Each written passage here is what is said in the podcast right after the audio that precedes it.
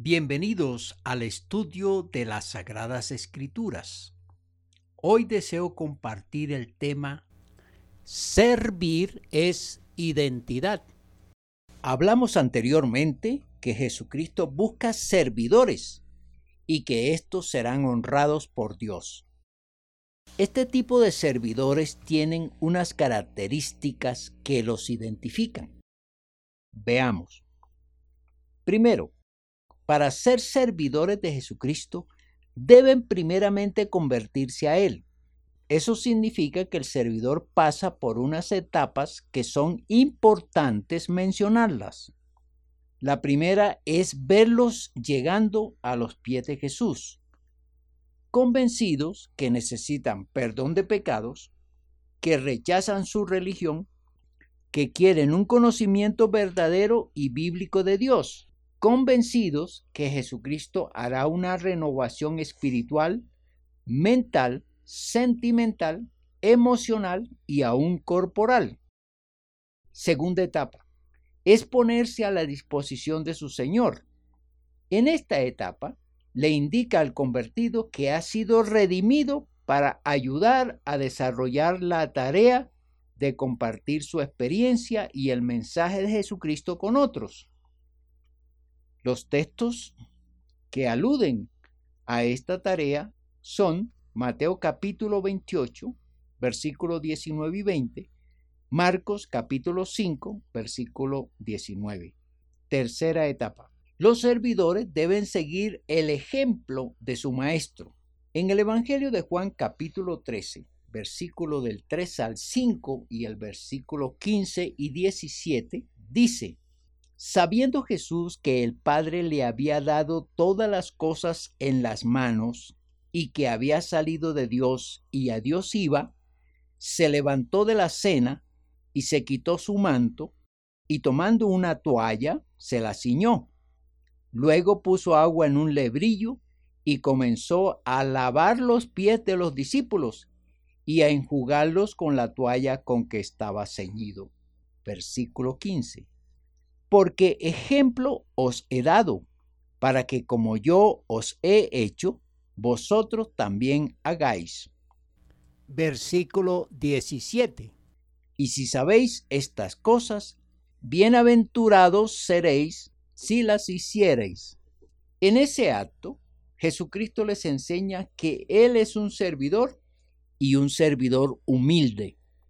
Lavar los pies en la época de Jesús era una tarea desempeñada por los siervos menores, los más insignificantes, los esclavos, los que valían menos. Jesucristo lava los pies de sus discípulos para mostrarles que sus seguidores deben considerarse siervos dispuestos a realizar cualesquier tareas, aún las más insignificantes, la de los oficios menores y esto deben hacerlo sin altivez ni orgullo y hacer todo lo que deban con humildad y sin reclamos, sin buscar exaltación, sin soberbia. Aprender que ningún oficio en la obra de Dios es menospreciable ni desestimable. Jesucristo es ejemplo para sus servidores. El apóstol Pablo lo referencia en el libro de Filipenses capítulo 2, versículo del 5 al 8.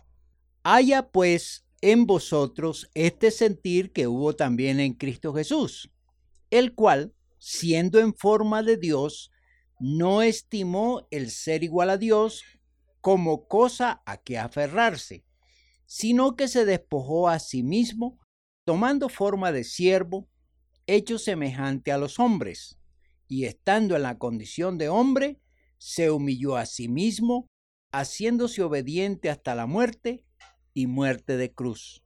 Jesucristo no tuvo en cuenta que era Dios, que era el Rey de Reyes, el Señor de Señores, y se hizo hombre y un hombre siervo, uno que hizo lo que el Padre le mandó, el oficio de un humilde, de uno sumiso y de un siervo de todos. Jesucristo teniendo la categoría de Maestro, de Señor, de Todopoderoso, y de ser reconocido como el Hijo de Dios, le servía y lo hacía con oficios menores e insignificantes. Sus siervos deben imitarle, no importa que sean titulados, maestros, importantes, ricos, famosos. Deben ser siervos, humildes, condescendientes y amigables. Segundo, los servidores de Jesucristo deben parecerse a Él. Esta clase de servidores, que no es común en la sociedad natural, le dará identidad y serán identificados como siervos de Jesús. Quienes reciban sus favores, sus servicios y con esa actitud serán impactados en sus sentidos y podrán interpretar que son diferentes, que son verdaderos cristianos, que son servidores de Jesucristo, que en verdad han sido regenerados por el Señor Jesús y de verdad son nuevas criaturas. En el versículo 15 de Juan 13 dice, porque ejemplo os he dado, para que como yo os he hecho, vosotros también hagáis. Tercero, que los que así hacen son felices, se sienten gozosos. Versículo 17. Estamos hablando de Juan capítulo 13, versículo 17.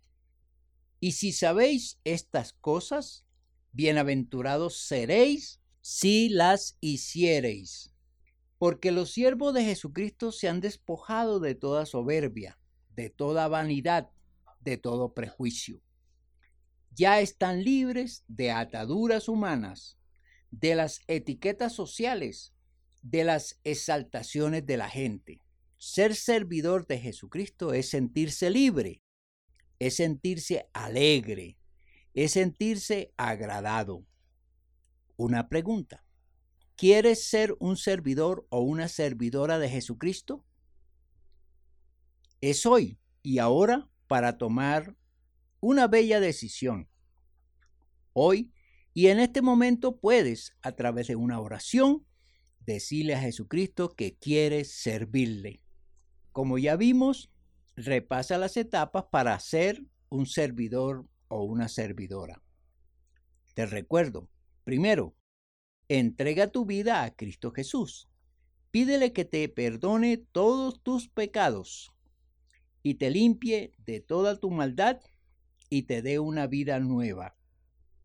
Segundo, ponte a la disposición de Cristo Jesús. Predica su palabra a otros y comparte lo que Dios ha hecho en ti. Tercero, sirve en todos los oficios con humildad y como lo hizo el Señor Jesús. Muéstrate como un verdadero servidor del Señor Jesucristo. Deja tu orgullo, tu vanidad, tus prejuicios. Sirve en todo como para el Señor. Finalmente, siéntete feliz porque sirve de esa manera.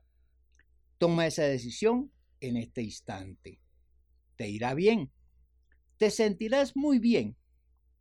Dios te bendiga grandemente. ¿Quieres escribirnos? Nuestro correo es tsjradiotv arroba